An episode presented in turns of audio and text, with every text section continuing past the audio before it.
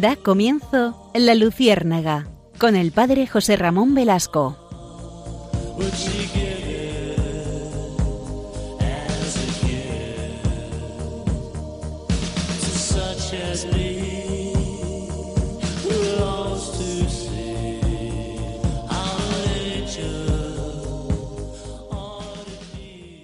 Corría el año 320. El emperador Licinio publicó un decreto ordenando que los cristianos que no renegaron de su religión serían condenados a muerte. Cuando el gobernador de Sebaste, en Turquía, leyó en público el decreto del emperador, 40 soldados declararon que ellos no ofrecerían incienso a los, a los ídolos y que se proponían ser fieles a Jesucristo hasta la muerte. El, el gobernador entonces les anunció que si no renegaban de la religión de Cristo, sufrirían grandes tormentos y que si quemaban incienso a los ídolos recibirían grandes premios. Pero ellos declararon valientemente que todos los tormentos del mundo no conseguirían apartarles de la verdadera religión. El gobernador mandó torturarlos y echarlos a un oscuro calabozo. Los fervorosos soldados sufrieron gustosos los tormentos entonando las palabras de los salmos. El gobernador, lleno de ira, los hizo llevar a un lago helado y echarlos en él por la noche. Y allí, muy cerca, hizo colocar un estanque con agua tibia para que el que quisiera renegar de la religión se pasara del agua helada al agua tibia. Y en esa noche hacía un frío espantoso. Los mártires se animaban unos a otros diciendo, por esta noche de hielo conseguiremos el día sin fin de la gloria en la eternidad feliz. Y mientras sufrían aquel frío tan intenso, oraban pidiendo a Dios que ya que eran cuarenta los que habían proclamado su fe en Cristo, fueron también cuarenta los que lograran ir con Cristo al cielo. Y sucedió que ante el tormento del hielo, uno de ellos se desanimó y se pasó al estanque del agua tibia. Pero ese cambio le produjo enseguida la muerte. Los otros seguían rezando y cantando himnos a Jesucristo. Y entonces uno de los soldados que lo custodiaban gritó, Yo también creo en Cristo. Y fue echado al lago helado junto a los demás para que muriera. Uno de los mártires vio que venían 40 ángeles, cada uno con una corona, pero que un ángel se quedaba sin encontrar a quien darle la corona. Pero apenas el soldado proclamó su fe en Jesús y fue echado al hielo, el ángel se le acercó para darle la corona del martirio. Y así fueron 40 los que volaron al cielo, después de tres días y tres noches de estar agonizando en el terrible hielo del lago. Las gentes acogieron después los restos de estos soldados mártires y los conservaron con gran veneración. San Basilio decía, las reliquias de estos cuarenta santos son como murallas que nos defienden de los enemigos del alma. Estos son los famosísimos cuarenta mártires de Sebaste. ¿Y por qué les traigo a colación este relato fascinante del martirio de estos hombres? Porque hoy si les parece, vamos a recalar en la virtud de la fortaleza. La fortaleza que es una virtud cardinal, como luego, ven, como luego veremos. Ya saben que hemos tenido eh, ya tres programas sobre las virtudes eh, cardinales. Recuerdan ustedes que hemos visto ya la prudencia, la justicia y la templanza. Ya nos toca esta última que es la fortaleza. La fortaleza que ha hecho que, en el año 320 estos 40 hombres eh, sufrieran ese martirio horrible y siguieran firmes en la fe. Son, eh, eh, son los mártires de toda la historia de la Iglesia que siempre se han mantenido firmes.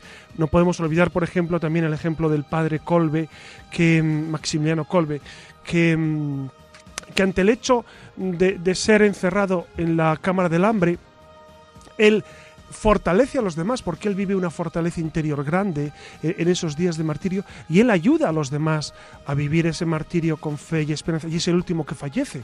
Ya no es de ni inanición porque a pesar del hambre atroz eh, él no murió de hambre, eh, le inyectaron ácido fénico para acabar con su vida. Son ejemplos excelsos, pero es la fortaleza que el Espíritu nos ofrece. Por eso, si les parece, vamos a, abundar en esta gran virtud, que es la virtud de los santos. Buenas noches, Iria Fernández. Buenas noches. Buenas noches, Alex Gutiérrez, que desde el control cuida nuestros pasos. Y buenas noches a todos ustedes. Acompáñennos en este relato.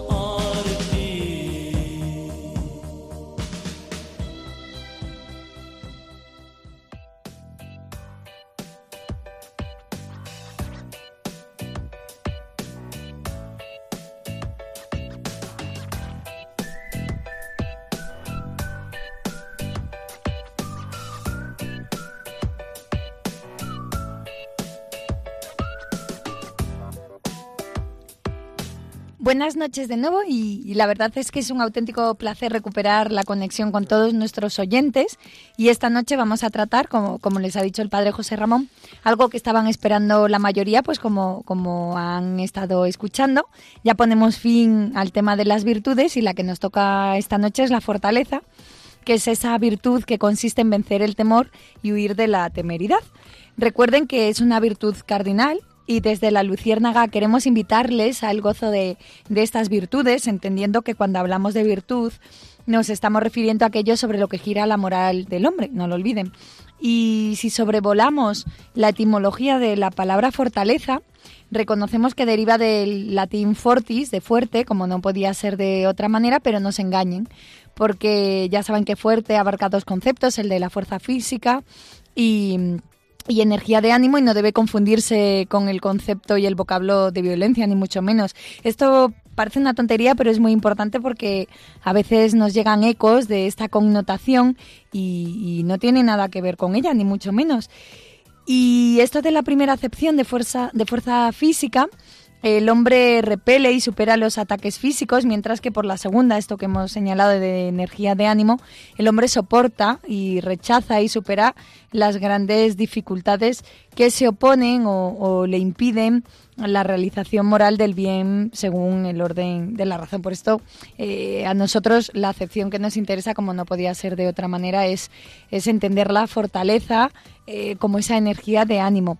Ser fuertes de ánimo ayuda a a sobrellevar las dificultades y a superar también nuestros propios límites y para los cristianos Cristo es el mejor ejemplo para vivir una virtud que, que abre la, la, puerta a otras muchas. Ahí, ahí queda eso.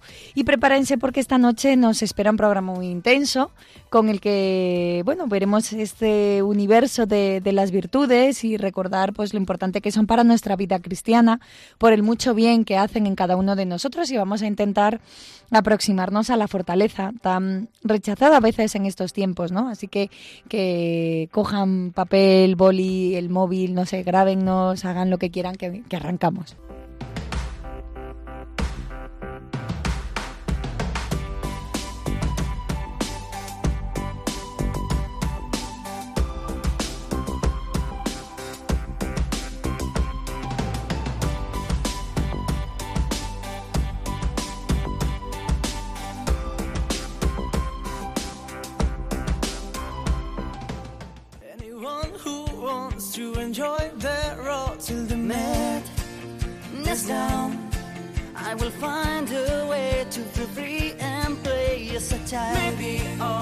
Estamos escuchando al grupo Aurin con su canción Last Night on the Earth, que trata sobre todo aquello que necesitamos expresar y que por algún motivo no hemos tenido ocasión de hacer. Y precisamente de esto va nuestra siguiente sección.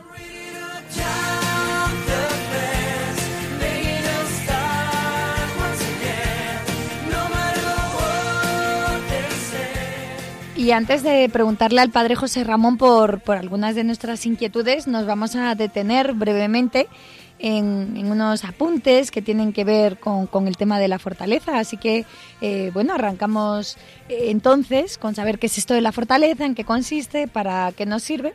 Así que vayamos por partes. Y comenzamos con una frase que puede que les suene, eh, sobre todo porque, porque viene de Séneca, allá por el siglo I de nuestra era, peráspera ad astra, a través de las dificultades a las estrellas. Es una frase que seguro que, le suena, ¿no? Muy conocida de Séneca y lo que expresa no es otra cosa que decir que para conseguirlo mejor hay que esforzarse, eh, es preciso luchar para vencer los obstáculos y las asperezas que nunca dejan de presentarse a lo largo de la vida para poder alcanzar los bienes más altos.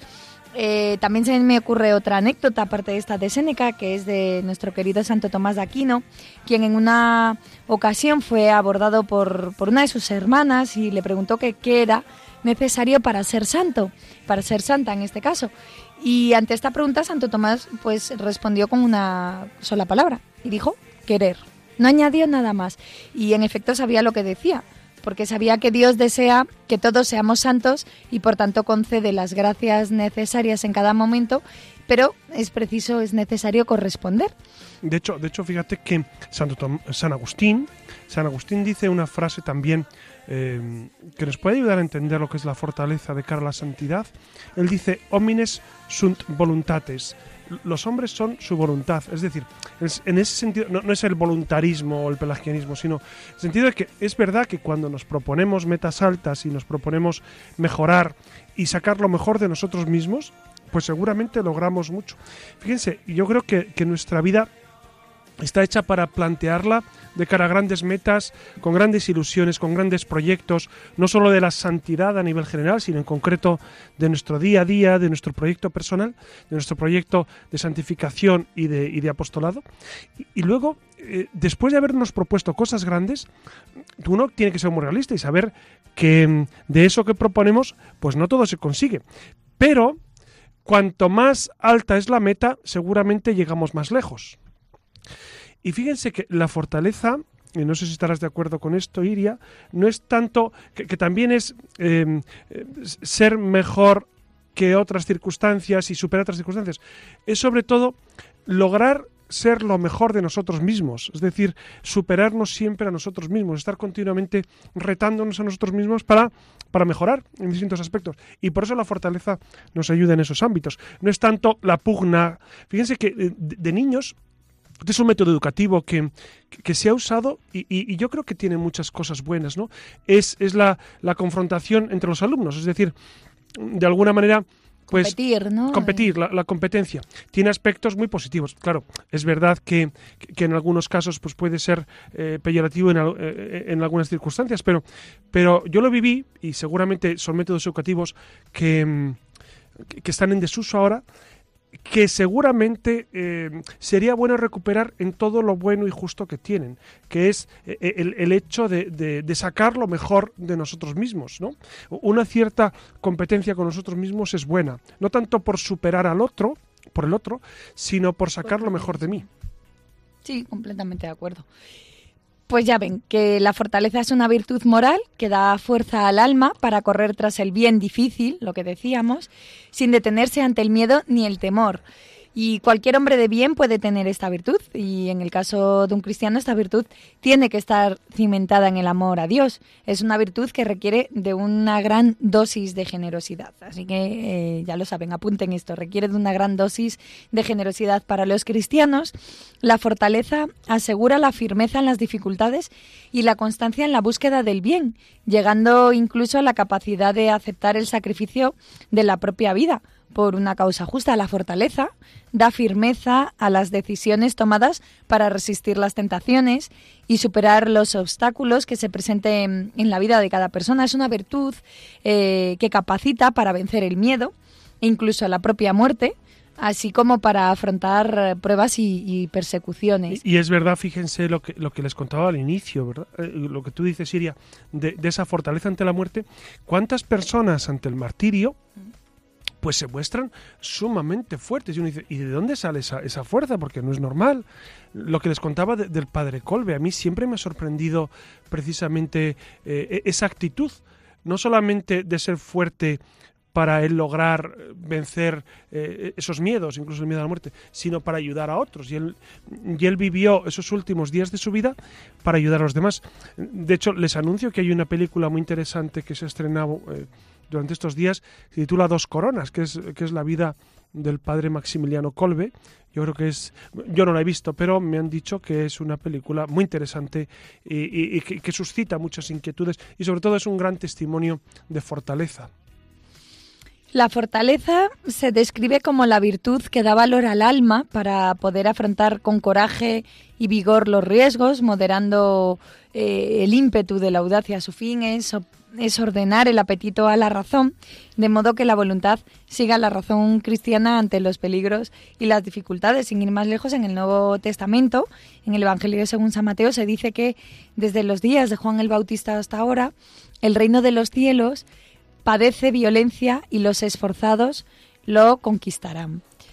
Fíjese que, esta frase es bien interesante, Iria, porque eh, Jesucristo, Jesucristo se expresa en ocasiones en esos términos de, ser fuertes, de incluso dice sed astutos, mm. como, como serpientes y, también sencillas como palomas, pero, pero Jesucristo en varias ocasiones él hace gala de una gran fortaleza de ánimo, incluso nos invita a ser fuertes, nos dice carga con la cruz si quieres seguirme, etcétera, etcétera. Y este texto que, has leído tú perfectamente, ¿no? Porque eh, el, reino de los cielos padece violencia y los que se esfuerzan lo conquistan. Y es verdad que la vida de Cristo fue un continuo esfuerzo por transmitir más y más eh, ese, mensaje que, que, el Padre le había asignado. Y la vida de los apóstoles y la vida de la Iglesia es siempre ese esfuerzo por comunicar las palabras de vida y llegar a cuanta más gente mejor. Claro, se trata de, de, sacar esa fuerza para combatir las miserias y las dificultades de uno mismo. No estamos hablando de competir con los demás, como señalabas. Es valentía para no disfrazar las infidelidades propias y también es audacia que se debe tener para reafirmar y confesar la fe, especialmente cuando el ambiente es contrario. Es decir, fíjense que de, que de cosas, ¿no? que de aspectos engloba la fortaleza.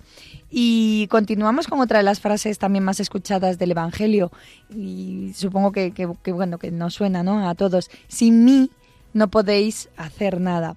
Y es que el modelo y fuente de fortaleza para todo cristiano es Cristo, Cristo mismo, que se ofrece con sus acciones a ser el ejemplo constante y, bueno, como saben, llega hasta el extremo de, dar su propia vida por amor a los hombres. Claro, cuando Cristo dice, sin mí no podéis hacer nada, eh, es verdad que uno, se, uno admira y se congratula con todas estas almas grandes que tienen esa fuerza eh, de ánimo que nos impresiona. Pero ¿de dónde viene esa fuerza? De Jesucristo, evidentemente, de la oración, de vivir unidos a Él. Eh, por eso el sin mí no podéis hacer nada es real. Y, y cuando vemos la gente que se enfrenta a dificultades serias, a, problemas vitales y, lo vive con esperanza. ¿De dónde viene la fortaleza? Pues de Cristo, ¿no? Lo, hemos experimentado. ¿Cuánta gente en el hecho del dolor, ante enfermedades, ante dificultades, pues le ves que, lo vive con, con mucha paz? En medio de ese dolor, se vive con paz, con esperanza, no con mucha alegría, porque uno no está para muchas alegrías cuando está sufriendo horriblemente en un hospital, pero, pero sí con esa esperanza que da la fortaleza de Cristo, ¿no? Por eso es necesario vivir esta virtud con intensidad. Bueno, hay un dato que, les voy a contar. Eh, en un retablo, en un retablo que se encuentra en la iglesia del Salvador de Leganés, Leganés, el sur de Madrid, eh, Churriguera que es quien hizo el retablo, un retablo barroco precioso del siglo XVIII, pues Churriguera em, figura las eh, cuatro virtudes. Pone las tres teologales, fe, esperanza, caridad. La fe, por supuesto, es una mujer sosteniendo un cáliz con los ojos vendados. La esperanza es una mujer con un ancla. Siempre son mujeres las virtudes, es curioso, ¿no? Eh, la caridad es una mujer amamantando un bebé. Y luego pone la cuarta, dices que tenía el otro hueco que tenía que llenar. No, es porque teológicamente la fortaleza, y pone una mujer sosteniendo una columna, eh, que es el símbolo de la fortaleza, la fortaleza es la que nos ayuda, la virtud que nos ayuda a vivir las otras. ¿no? Con la fortaleza el Señor sostiene todas las demás virtudes en nosotros. Pues ya lo han oído, gracias a la fortaleza mm, cristiana, lo que hace posible es el seguimiento de Cristo un día y otro sin que el temor, los sufrimientos físicos o morales, los peligros, oscurezcan en el cristiano la percepción de que la verdadera felicidad en realidad está en seguir la voluntad de Dios, no que nos aleje de ella. Y bueno, como estamos hablando de esto, pues, pues abordamos un aspecto muy importante en la vida cristiana, que no es otro mm, que el martirio en la vida cotidiana. Claro, que a veces es más duro que el martirio de sangre, ¿no? Claro. La vida cotidiana es, es, complicado y es exigente. Claro, desde, bueno, lo han oído al principio, ¿no? Con lo que hemos arrancado el programa, pero desde el comienzo eh, los cristianos consideraron un honor sufrir martirio porque reconocían que llevaba una plena identificación con Cristo. Y la Iglesia ha mantenido a lo largo de la historia una tradición de, bueno, muy particular, que es venerar a los mártires, que han sido quienes han derramado su sangre por, por proclamar su adhesión a Cristo, ofreciendo así el máximo ejemplo no solo de fortaleza, sino también de, de testimonio cristiano. Y aunque no han faltado en cada época histórica, incluida la nuestra, esos testigos del Evangelio, lo cierto es que en nuestra vida corriente del día a día, eh, la nuestra al menos, pues difícilmente nos vemos o nos veremos ¿no? en la tesitura de tener que dar la vida de forma literal por Cristo, pero sí que es más que probable que, lo tengamos que hacer de, de una forma figurada, ¿no? Eh, sí. Ya lo recordó el Papa emérito Benedicto XVI cuando señaló que, que hay también ese martirio en la vida cotidiana, de cuyo testimonio el mundo de hoy está especialmente necesitado, ¿no? El testimonio silencioso y heroico de tantos cristianos que viven el Evangelio sin eh, componendas, cumpliendo su deber y dedicándose generosamente al servicio de los hombres. E, e, es verdad este texto que has traído, que es precioso, de Benedicto XVI, como eh, en tantas ocasiones eh, la, fortaleza se manifiesta en ese vivir día a día con fidelidad. A veces pensamos que la santidad es hacer cosas, cosas raras, no es hacer cosas raras, es vivir con amor lo que nos toca. Claro, vivir con amor todo no es sencillo. ¿No? Cuando la gente dice, pues que ser santo mm, es fácil o es difícil, me preguntan. Pues mire, no son términos de fácil o difícil, sino si tú permites que Dios en tu vida vaya fortaleciéndote para vivir las virtudes. Claro, para que uno sea santo tiene que vivir las virtudes en grado heroico.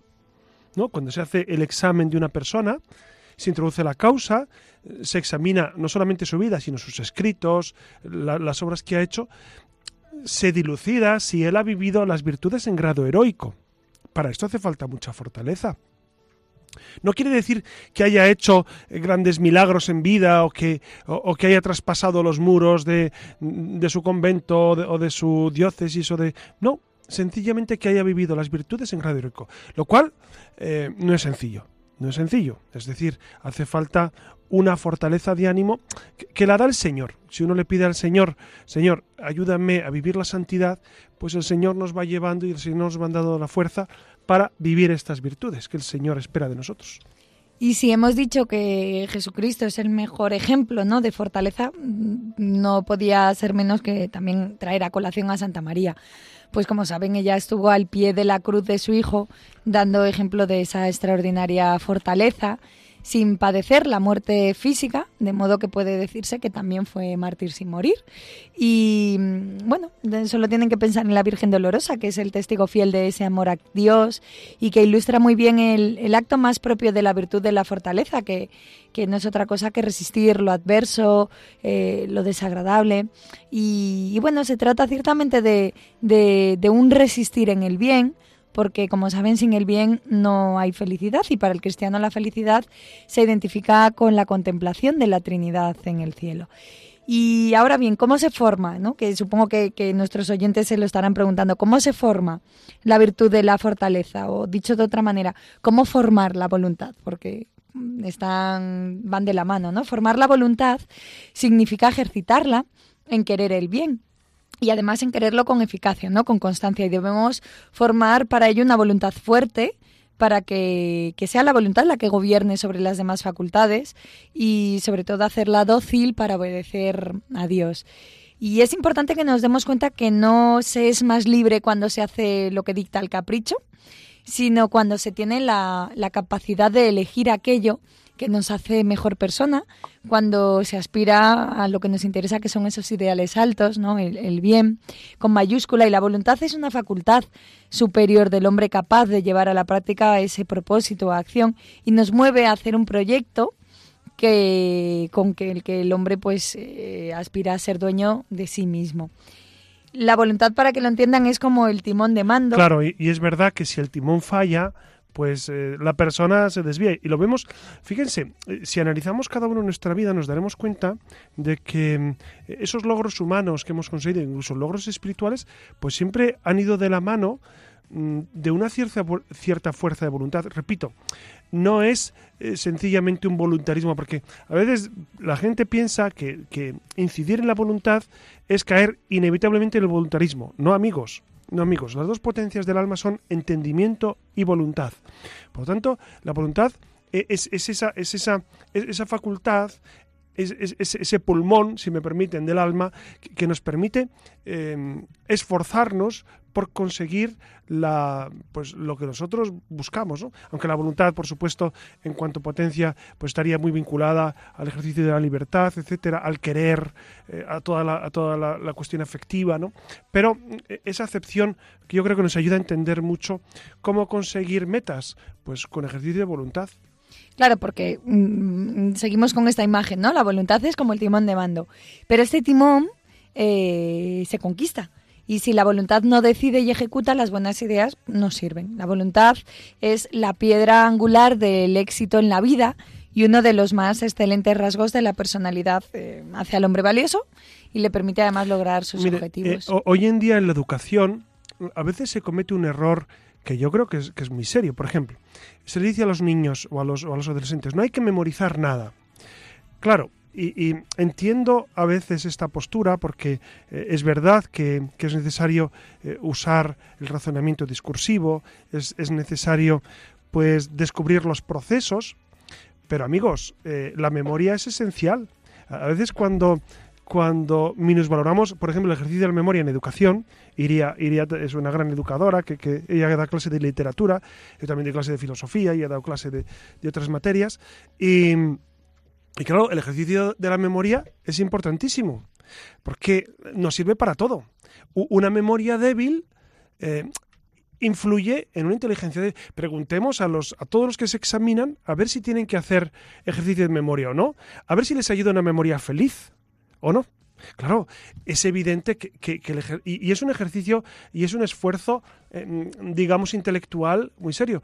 Pero lo pongo como ejemplo, Iria, ¿no? estás mm. de acuerdo en mm. esto, tú que eres una gran pedagoga, ¿qué piensas del uso y, del fortalecimiento de, la memoria como, como elemento educativo esencial, de esa exigencia de, practicar eh, el, memorizar, etcétera? No, claro, es fundamental. Tú, les pidas a tus alumnos que memoricen textos y que, claro. Sí, sí incluso y te lo demandan ellos, también les ponemos la práctica de que memoricen algún poema, que es algo que también a veces suena como algo arcaico, ¿no? En parte un anacronismo en esta época, pero sí, sí, porque así se tiene que ejercitar y se trabaja. Eh, eh, incluso en la teología, bueno, a, mí me ha ocurrido que mm, en, mi pequeña historia de, estudios que hemos pasado por muchos por muchas materias yo todavía recuerdo textos que nos hacían memorizar en griego y en latín claro y, eso te ayuda por supuesto que ayuda o, o, fórmulas que, las hemos memorizado y, que han quedado ahí, no olvidemos que el catecismo lo memorizamos de niños.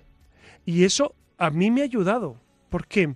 Porque a la hora de dar una definición concreta, que es necesaria en ocasiones, yo recurro a, expresiones del catecismo que son exactas y dicen lo que realmente es necesario expresar. Por eso eh, ese ejercicio de la fortaleza también a nivel humano. Bueno. Sí, y es que, bueno, eh, enlazándolo un poco con eso que decías, la voluntad necesita ser educada y no se alcanza porque sí, sino también pues hay que, eh, bueno, sino pues tras la lucha por cosas pequeñas. ¿Y cómo educar la voluntad? Pues la, la mejor manera de fortalecerla es a través del orden, de la constancia y de la disciplina, pero con alegría, no, no piensen. y es que, bueno, la voluntad al final es una joyita que, que tenemos, ¿no? Y una persona que la posee, pues eh, llega en la vida más lejos que una persona inteligente, porque al final lo que consigue, eh, o sea, porque al final consigue todo aquello que se propone. Y algunos males que, que dañan al hombre en este aspecto, pues es la debilidad de la voluntad porque aunque la inteligencia nos ilumina, la memoria nos recuerda eh, y la fe nos enseña, el actuar o no como hombres libres y coreyentes, honestos, rectos, también depende del grado de, finura ¿no? y robustez que hayamos obtenido en la voluntad. Seguramente tenemos algún oyente eh, que tiene hijos adolescentes. qué les propondríamos? Pues para que vean... Porque, porque ellos seguramente ven que sus hijos, que a sus hijos les falta, les falta esa voluntad para ejercitarse, esa voluntad para el estudio, esa voluntad para vivir el orden. ¿Qué, qué les propondrías tú que eres una gran pedagoga, Iria? Bueno, yo desde el punto de vista de la fe, por supuesto, lo ofrecería. Sí, ¿No? no, sí, sí, pero, pero aparte de la fe, que es evidente que... Sí. que es necesario para fortalecer la voluntad, ¿no? La constancia, Ah, una el cosa- hábito. Claro, tú has dicho una cosa muy interesante, Iria, que es la cuestión de tener horarios, Claro, de tener orden, de tener... claro. Es que es fundamental. Claro, desde niños... eh, Pero a lo- los adultos nos pasa, ¿no? Tener Claro. un orden, cumplir unas rutinas, tener unos hábitos, es, es fundamental. Hay veces que a los niños se les pide, cuando vienen las mamás a hablar, le decimos, no está dos horas, o hay niños que necesitan una hora, otros necesitan tres. Dices de estudio. Sí, de estudio, de estar sentados en un espacio con, con sus libros delante. Ya no hablamos de estudiar, sino de leer, de estar, ¿no? Pero ¿para qué es eso? ¿Para que estén todos los días encerrados o tal? ¿Habrá días que tengan más tarea? No, simplemente es para crear el hábito. Es que es fundamental el hábito. Con 15 años es verdad que a lo mejor no es necesario dos horas, pero es que con, con 17 ya sí. Y eso se trabaja de la noche a la mañana, ¿no? Claro. Entonces, pues Se va esa educando. Claro. Eh, es- eh, tú has dicho antes, es fundamental la motivación, motivar al muchacho, motivar al adolescente o al joven, pero es verdad que hay que exigirle. Es decir, si no exiges a, a los adolescentes o a los jóvenes eh, un cumplimiento de las cosas, eh, ¿qué, va, ¿qué ocurre? Y lo estamos observando. ¿Qué es lo que ocurre? Pues que sus voluntades son débiles Claro. y, entonces, y entonces no logran eh, cuajar objetivos porque, porque no acaban de concretar su vida. Bueno, pues para que vean lo importante que es este universo de, de la voluntad, ¿no? Que, que además va de la mano como de la fortaleza. Y bueno, antes de preguntarle al padre José Ramón, recuerden que cualquier hombre de bien eh, puede tener esta virtud, por supuesto, pero en el caso de un cristiano, eh, e- esta virtud, la fortaleza, tiene que estar cimentada, como no puede ser de otra manera, en el amor a Dios. Entonces es una virtud que requiere, como decíamos, de una gran dosis de, de generosidad. ¿Y cómo funciona la virtud de la fortaleza? Pues eh, vean, vivir la virtud de la fortaleza significa, no sé si estarás de acuerdo conmigo, José Ramón, ser transparente sin miedo a decir las cosas como son y bueno, aunque cueste la sangre, y en Claro, nos estamos claro. refiriendo. La, la fortaleza nos hace ser valientes y decir realmente lo que se debe. No, no lo que pensamos. A veces la gente Eso. piensa que, que- que es, que- que es- tiene mucho valor porque dice lo que piensa. Yo, mal. yo a la gente le digo, yo no, yo no digo lo que pienso siempre. Tú Eso- Iria dices lo que piensas. No, sinceridad Claro, y sincericidio, que me encanta Claro, eso. el sincericidio. Eh, Seguramente la mayoría de la gente no decimos lo que pensamos. Eh, Es, me- mejor sería decir, hay que pensar lo que se dice. Y, y no decir todo lo que se piensa, por supuesto. Pero es verdad que la fortaleza nos lleva a tener valor para expresarnos eh, pues, en lo que debemos. Claro, vivir la, la virtud de la fortaleza significa también tener muchas pequeñas victorias que, que, bueno, que venzan la flojera, la comodidad eh, y, bueno, millares de diminutos sacrificios al día, ¿no? Eh, vivir la virtud de la fortaleza significa eh, negarse precisamente a esa flojera y poner el amor y la generosidad en, en todos los pequeños actos de renuncia, es decir, tener un ideal por el que hago ese pequeño esfuerzo, que es lo que te comentaba antes José Ramón, que para nosotros sería ese eh, pequeño ofrecer, Claro. ¿no? Esos ofrecimientos Eh, diarios. El ideal, el ideal creo que es esencial en este, en este ámbito, ¿no? Es decir, tener un gran ideal, un gran motor, porque eso, porque eso te arrastra de alguna manera, te llama. Entonces, seguramente a, lo- a- a la gente joven y también a la gente un poco más mayor, pero hay que proponerles un gran ideal, porque un ideal arrastra tu vida y, tira de ella hacia, hacia el puerto que tú quieres llevarlo. Claro, y hemos dicho, ¿cómo, ¿cómo educar la fortaleza antes en los jóvenes? ¿no? Eso de crearles unas rutinas, obligarles de alguna manera los hábitos, de a memorizar. Pues miren, eh, así de sencillito, ¿no? Busquen siempre el bien difícil, entre otras cosas porque... eh, eh, pues, pues bueno, al final nos santifica más buscar aquello que, que, que implica más amor, ¿no? O, o también busquen ejemplos cercanos de generosidad a través de lecturas, de testimonios, de Fíjense el- mártires. El, bien que hace, el bien que hace leer vidas de santos. Eh, Nosotros de niños teníamos vidas de santos en cómics que se llamaban Vidas Ejemplares. Vidas Ejemplares que era un cómic sobre un cómic eh, no, no, no, eh, muy bien escrito y muy bien y muy bien dibujado, pero que te imbuía de, de ese espíritu de, el héroe. Es la pedagogía del héroe, ¿no? Hay una épica. Claro, claro. Es, ver, ver cómo otros lo han hecho. Bueno, mm. San, San mm. Ignacio de Loyola, ¿qué le ocurrió? San Ignacio de Loyola era un hombre muy voluntarioso y, era un hombre con unas cualidades humanas muy grandes, pero estaba muy desenfocado en su vida. Leyó vidas de santos porque no había otra cosa que leer en la casa solariega que tenía en Loyola y a raíz de esas lecturas él dijo, pues si estos lo hicieron, yo lo tengo que hacer. Claro, había mucho de voluntarismo ahí, pero es verdad que luego ha sido el santo que, la Iglesia nos ha regalado, que, que el Señor nos ha regalado. Entonces, es verdad que este tipo de lecturas ayudan muchísimo. Sí, es verdad que los ejemplos de los testimonios de santos al final a uno le inflaman ¿no? el corazón y tiene ganas de, bueno, al final es aspirar a eso. Eh, por tanto, también es bueno que llenemos el corazón de ideales altos y nobles, ¿no? Pues lo que decíamos, los testimonios de vida, que han vivido pues la virtud de la fortaleza y, y bueno, lo, lo, han aplicado sobre todo para defender algún ideal noble o, o, su amistad con Cristo, hacer pequeñitos, pequeños actos de generosidad para, para convertir al corazón más grande, eh, sobre todo pues, pues pensando ¿no? en, aspirar siempre a ese bien. Y bueno, porque no también los momentos de dolor, que, son ocasiones maravillosas para crecer en la virtud de la fortaleza. Porque, como tú decías, ¿no? Está claro que el cristiano no sufre por sufrir. El cristiano no acepta el sufrimiento por el sufrimiento, sino que se encuentra con él y cuando se le presenta debe empeñarse a fondo para vencerlo si es posible y, y, en el caso de que no se pueda superar, pues debe acogerlo y sobreponerse a él con, con esa fuerza y vigor que, que, sigue el ejemplo de Cristo. Así que, bueno, José Ramón, ya hemos tocado un poquito por encima eh, la idea del martirio, que, que, bueno, que es algo que por desgracia parece que suena muy lejano en estos tiempos. Eh, pero bueno, lejano, pero existe. Eh, exacto, tenemos ejemplos como la persecución de los cristianos en la India, en Egipto, en Irán, eh, y bueno, nos puede tocar a cualquiera de nosotros, ¿no? también podemos estar llamados al martirio. Bueno, ciertamente, hoy en día el martirio más grande en Occidente no es tanto la persecución sangrienta, aunque podría darse, ¿no? Sino una, una, persecución a veces taimada de es em, ser esclavos de lo políticamente correcto, de sujetarnos a un modo de vivir o de pensar que no es acorde con el Evangelio. Hoy en día tenemos muchos retos porque a nivel educativo o a nivel social o a nivel de los medios de comunicación, eh, sus propuestas son diametralmente contrarias a lo que la Iglesia propone me refiero no solamente eh, pues a la disciplina de los sacramentos, sino también todo lo que atañe a la moral, a la moral de la familia, de la persona, de la vida, del aborto, la eutanasia, el matrimonio entre un hombre y una mujer, etcétera, etcétera. Son temas que, mm, que, de alguna manera confrontan al, al, mundo con el cristianismo. Y entonces es verdad que ahí se sufre un cierto martirio porque uno tiene que defender la fe y, se sufre ese martirio cuando te encuentras ante un público, incluso familiar, que no está dispuesto a aceptar lo que tú propones.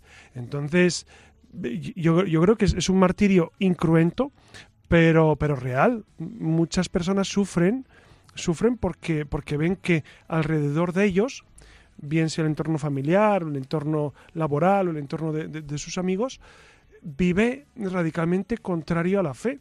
Entonces uno tiene que defender y, el Señor pues nos anima con esta fortaleza. Por eso digo, iría y, amigos, que, que, quizá hoy en día el, martirio cruento de momento no se da. No sabemos si en el futuro, con los tiempos que corren, se podría llegar a esto, ¿no?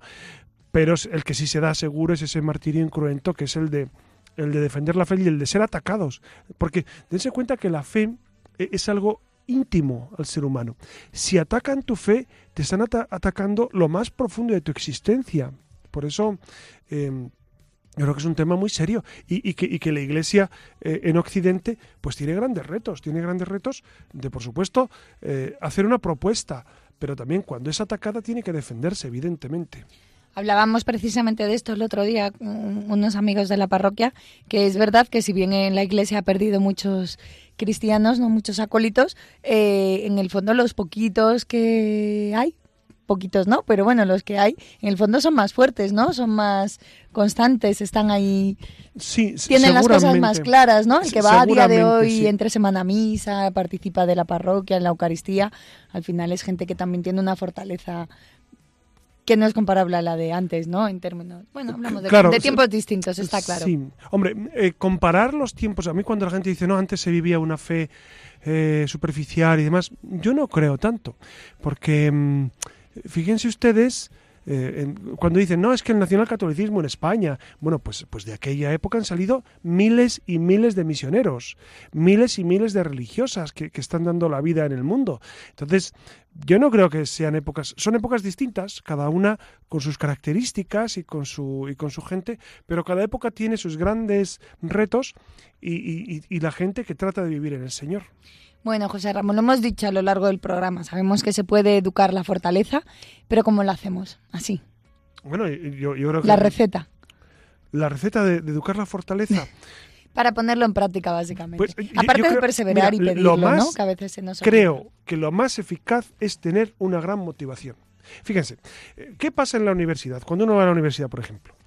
Eh, si ustedes han, han, tenido la dicha de pasar por las aulas de universidad, sabrán que cuando uno estudia lo que le gusta, lo que quiere, eh, aprovecha muchísimo y, saca mejores notas, por supuesto, eh, aprovecha el tiempo, se esfuerza mucho más, porque es algo a lo cual está motivado. En cambio, cuando no hay motivación de fondo, pues uno eh, rinde mucho menos, es todo mucho, es todo cuesta arriba, etcétera. Yo creo que hay que buscar siempre la motivación de las cosas. Siempre a, a las personas hay que motivarles para vivir el esfuerzo el esfuerzo, el esfuerzo por tal o cual cosa. Claro, a veces dices, pues es que esto no me gusta ya, pero es que te conviene. Te conviene. Entonces hay que rescatar y hay que motivar para, para, que, para que la gente viva eh, ese esfuerzo, ese orden, esa, esa, e, e, ese buscar lo mejor de sí mismo, sea adulto o sea, o sea infante. ¿no? Habrá que buscar esa, esa motivación. Claro, porque ¿cómo es una persona que vive la virtud de la fortaleza, José Ramón? ¿Cómo es? Aparte de un motivado, no, no podemos decir, ¿no? Pero es una persona pues constante, ¿no? Claro, eh, suelen ser personas, personas ordenadas, personas que viven eh, sabiendo y conociendo eh, quién es Dios y quién es Él. ¿Por qué? Porque en, esa confrontación de Dios creador y tu criatura, ellos saben el lugar que ocupan y, saben que tienen que desarrollar ese camino de, de, de, vivencia de la fe, de vivencia de las virtudes. Entonces, es evidente, es evidente que que nosotros en el día a día podemos desarrollar esa virtud y debemos desarrollarla y tenemos que, estar continuamente pues buscando cómo vivirla con más y más intensidad. Pues muchas gracias José Ramón, seguro que quedan más preguntas, pero de momento tenemos para hacer de boca. Así que nada, eh, recuerden que estamos en la red, que tenemos un correo electrónico, la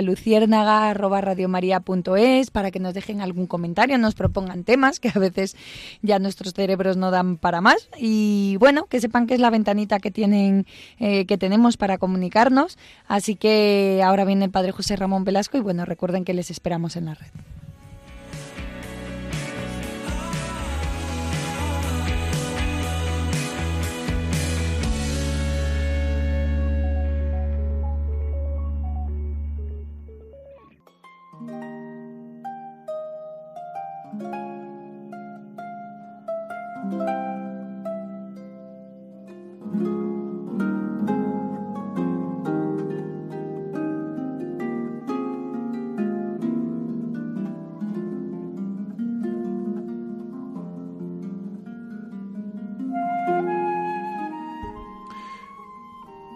Sería imposible recorrer toda la historia de la Iglesia con tantos y tan abundantes ejemplos de, de hombres y mujeres que han vivido la fe con intensidad, que han vivido esa virtud de la fortaleza, que han arriesgado su vida por el Evangelio, que han vivido con, esa tenacidad para conseguir las virtudes.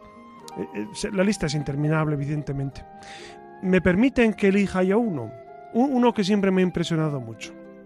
Eh, se llamaba Pedro, Pedro Claver, que eh, este, era, este, era, precisamente un español, nacido en, Lérida, y era jesuita, por supuesto, y, y este hombre pues vivió, vivió su formación con mucha intensidad. Saben que la Compañía de Jesús eh, pues está firmemente anclada en esas virtudes cardinales, ¿no? ¿Por qué? Porque su, estilo de formación es, es, tal como San Ignacio lo propone, un camino un camino intenso de formación integral y, por eso la Compañía de Jesús ha dado tantísimos frutos a la Iglesia, pues este Pedro Claver se formó eh, con la Compañía de Jesús bajo la influencia también de un gran santo, San Alonso Rodríguez, en, Montesión, en Palma de Mallorca, que le ayudó a entender, a entender pues, esa vocación a la formación, a la fortaleza y a la entrega a los demás.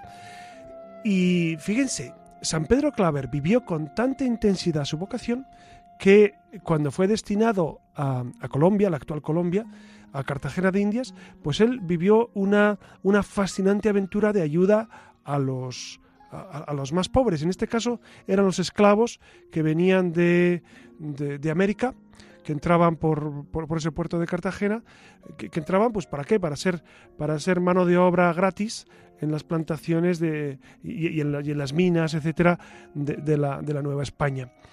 Y fíjense, San Pedro Clarever se dedicó tantísimo a ellos que ya afirmaba como él era el esclavo de los esclavos, es decir, él vivía esa, esa entrega tan, tan generosa y tan, y tan y tan desproporcionada que llegó a llamarse eso, el esclavo de los esclavos.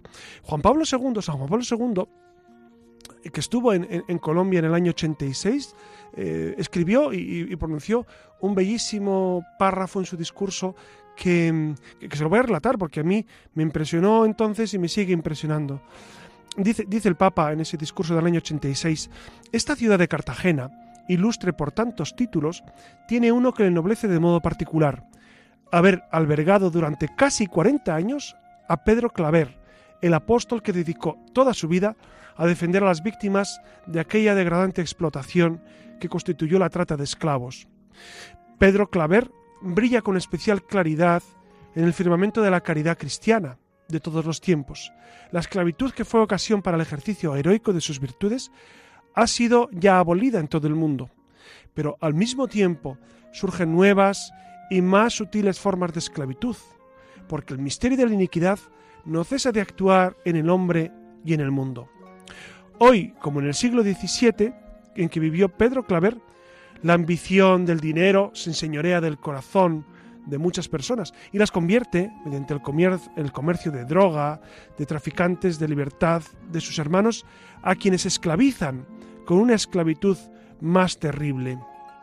Y luego el Papa continúa pues relatando esas esclavitudes de nuestro mundo. Fíjense que un hombre como Pedro Claver, con esa fortaleza intensa, cómo logró cambiar eh, e, e, ese estilo de, recibir a aquellos hombres, de, ayudarles en, esos, en, ese primer acercarse a la Nueva España.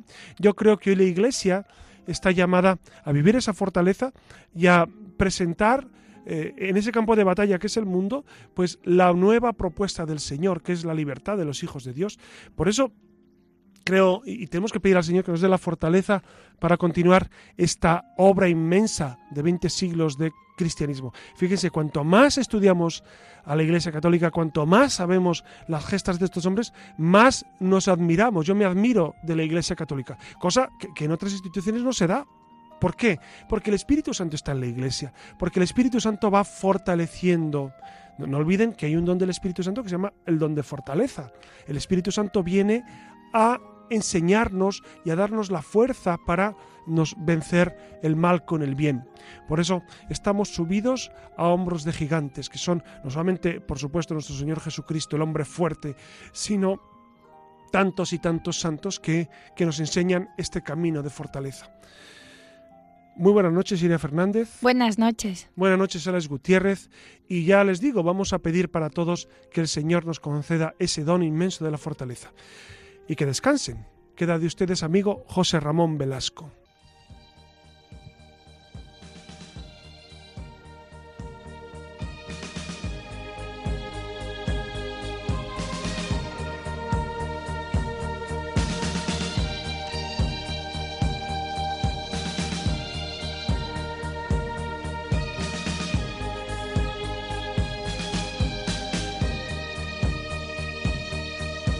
Han escuchado en Radio María La Luciérnaga con el padre José Ramón Velasco.